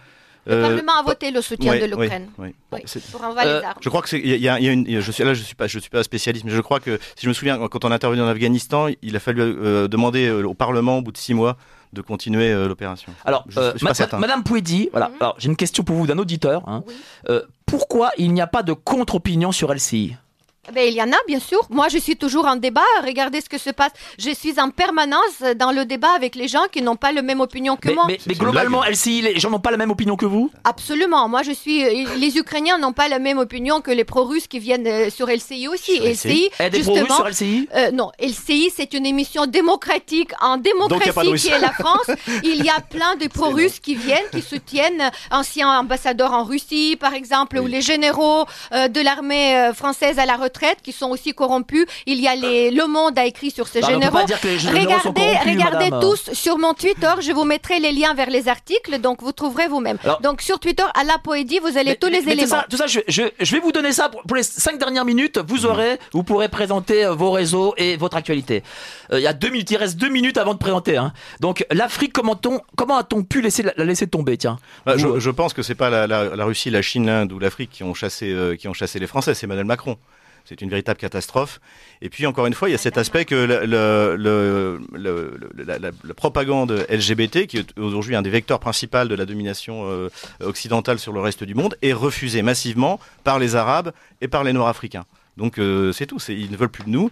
Et, euh, mais on peut revenir. La, France, la France ne reviendra plus en Afrique. il, faut traiter les pays africains comme des pays souverains et arrêter ce, ce, côté Jules Ferry euh, de, de, de, du, du droit, je cite, je cite, du droit et du devoir des races supérieures d'aller civiliser les races inférieures. C'est ce que pense encore la gauche française malheureusement, mais c'est pas c'est pas c'est pas du tout ce qu'attendent les Africains. Il faut les traiter comme des États euh, souverain. répondez, madame. Euh, euh, la France est partie parce qu'il y avait les, Russes qui sont arrivés, qui continuent à corrompre. C'est ce que les Maliens, par exemple, m'écrivent. Ils m'ont écrit, expliqué ce que s'est passé en, au Mali. Et Wagner, aujourd'hui, est en train de piller le, Mali, comme il, est en train de piller le Centrafrique, avec le soutien du gouvernement russe, parce que, bien sûr, et Poutine et Prigogine, qui sont des associés, Qu'est-ce qu'ils font Wagner exactement en Afrique dans les, chez les milices Wagner, de comme son nom l'indique, c'est une compagnie militaire privée qui n'existe pas dans le sens de la loi euh, russe. Ils se font, parler, ils se font euh, embaucher par des États pour euh, faire de la formation ou pour faire la guerre. Voilà ce qu'ils font. Ce sont des mercenaires. et en, plus, de parler de, de, de, fait que ce soit la Russie qui ait chassé la France d'Afrique, non. Enfin, vous voyez le poids de la Chine euh, dans les pays africains, c'est euh, c'est la Chine qui, qui, est en train de, de virer tous les anciens. Euh, la Russie n'est pas elle est là, mais par rapport à ce que fait la Chine, c'est et même l'Inde, c'est c'est pas grand chose. Hein. Je pense qu'il commence seulement. Mais cela dit, c'est au programme. D'ailleurs, en juillet, vous avez le forum Russe-Afrique à Saint-Pétersbourg, auquel j'aurai le plaisir de participer. Et mais moi, je, moi, je souhaite que la France revienne en Afrique. Mais pour ça, la, la, la gauche française qui dirige le pays depuis 50 ans doit comprendre qu'il faut arrêter le paternalisme avec les États africains. Merci beaucoup, Monsieur Moreau. votre actualité, s'il vous plaît avez deux minutes. Mon actualité, eh bien, euh, j'ai toute une, j'ai un plan presse pour une semaine. Ensuite, je rentre à Moscou pour la Forum économique de Saint-Pétersbourg. Et puis, euh, et après vacances à Kaliningrad. Et oh, à Kaliningrad, où est-ce qu'on, où est-ce qu'on peut vous retrouver? Sinon, hormis en vacances, hein, je parle. Hein. Euh, bah écoutez sur ma chaîne, euh, sur la donc sur le, site internet stratpol.com, euh, chaîne Odyssée, puisque le régime d'Emmanuel Macron a fait fermer ma, ma chaîne YouTube, et et sur sur sur Rumble, si vous avez un, VPN, puisque Rumble, comme la France est un pays totalitaire, refuse d'émettre en France. mais donc voilà sur sur internet en fait et sur la chaîne Telegram, le, le Twitter également. faut pas hésiter. et qu'est-ce que de quoi vous parlez sur euh, votre, votre chaîne euh, Odyssée? Euh, essentiellement de la Russie et puis les grands thèmes du moment, c'est-à-dire la, la, dédollarisation, ce à quoi vous avez fait allusion tout à l'heure, c'est-à-dire la bascule en gros d'un monde dominé par le G7, d'un monde dominé par les BRICS, euh, la, la, multipolarité, les questions aussi, les questions très, mon intéressantes d'armement comme c'est un peu ma, spécialité, et euh, également tout ce qui est euh, semi-conducteur. Puisque là, on n'en on, parle pas beaucoup, mais en fait, il y a un enjeu énorme, c'est si la Chine arrive à produire à très basse nanométrie euh, des, des semi-conducteurs. Jusqu'à présent, il n'y a que Taïwan et la Corée du Sud qui peuvent le faire, et ils ont mis des sanctions sous la pression américaine contre la Chine et également bien sûr euh, contre la Russie. Donc voilà, c'est des moments cruciaux euh, sur lesquels il faut travailler, étudier, euh, suivre les avancées. Donc votre site Stratpol sur Odyssey et aussi sur Google, sur Rumble, Rumble, hmm. et voilà donc Stratpol. Voilà, si vous voulez voir les analyses de Monsieur Xavier Moreau, voilà, vous allez sur Stratpol et aussi je crois que vous avez un Twitter et compagnie. Twitter, Telegram, oui. Voilà, et Telegram. Et vous, chère Madame Alapouidi, quel est votre actualité Oui, mon actualité, je suis toujours présente sur LCI. J'interviens trois, quatre, voire cinq fois par semaine euh, dans l'émission notamment de Eric Brunet. C'est de 22h à minuit. Euh, la semaine prochaine, ce sera mercredi, jeudi et aussi lundi entre midi et 15h dans l'émission de LCI Midi où nous vraiment euh, faisons l'analyse d'experts d'actualité. Et aussi, suivez mes, mes chaînes. enfin, je suis bah, sur Justement, où est-ce qu'on peut vous trouver sur, sur Twitter et les autres Je suis sur toutes toutes les chaînes, toutes les, tous les réseaux sociaux. Je suis sur LinkedIn, sur Instagram. je suis aussi sur Twitter, bien évidemment. Je crois que vous faites aussi des lives, ça J'ai fait des lives ce soir sur Twitter. On va faire un live où vous pouvez poser vos questions. on, peut, on peut débattre. Oui, un space, oui, absolument, sur Twitter. Et demain, dimanche, c'est à 21h30 aussi notre direct habituel de, tous les dimanches ou également sur LCI sur non c'est sur sur Instagram sur mon compte Instagram. D'accord à la Pouidi c'est ça à la Pouidi à la Pouidi Instagram et on vous voit en direct et vous faites monter les gens j'imagine sur vos directs ou pas? Oui, bien sûr, oui, oui, je, je, je prends les questions, je réponds. Euh, Monsieur Moreau est bienvenu sur euh, Instagram. Je pense pas qu'il viendra parce qu'il a déjà tout dit plusieurs fois, on a compris, ça n'a aucun intérêt. Bon, donc, euh, donc voilà, vous avez votre Instagram et d'autres actualités peut-être, peut-être aussi concernant euh, ben, votre business club franco-ukrainien? Oui, business club aujourd'hui, il est plutôt en tant que pédagogique parce qu'on participe, on discute, on donne les informations économiques notamment, et aussi nous travaillons avec toutes les entreprises qui sont nos amis, qui nous aident à financer notamment les convois humanitaires en Ukraine. On a envoyé les, générateurs, en fait, les, euh, bon, peu importe. On a envoyé plusieurs camions avec l'aide médicale, avec les vêtements, etc. Donc aujourd'hui, c'est ça, mais il y aura plein de choses à venir euh, un peu plus tard quand l'offensive sera déjà bien Merci beaucoup, en tout cas, euh, Monsieur Moreau et Madame Pouedi. Slava Ukraine. vous êtes les bienvenus, évidemment, Vive le sur Radio. Euh, Radio Courtoisie. Merci à vous d'avoir été si nombreux à écouter euh, l'émission. Euh, passez une bonne journée. À la semaine prochaine, même endroit, même heure. Salut, ciao.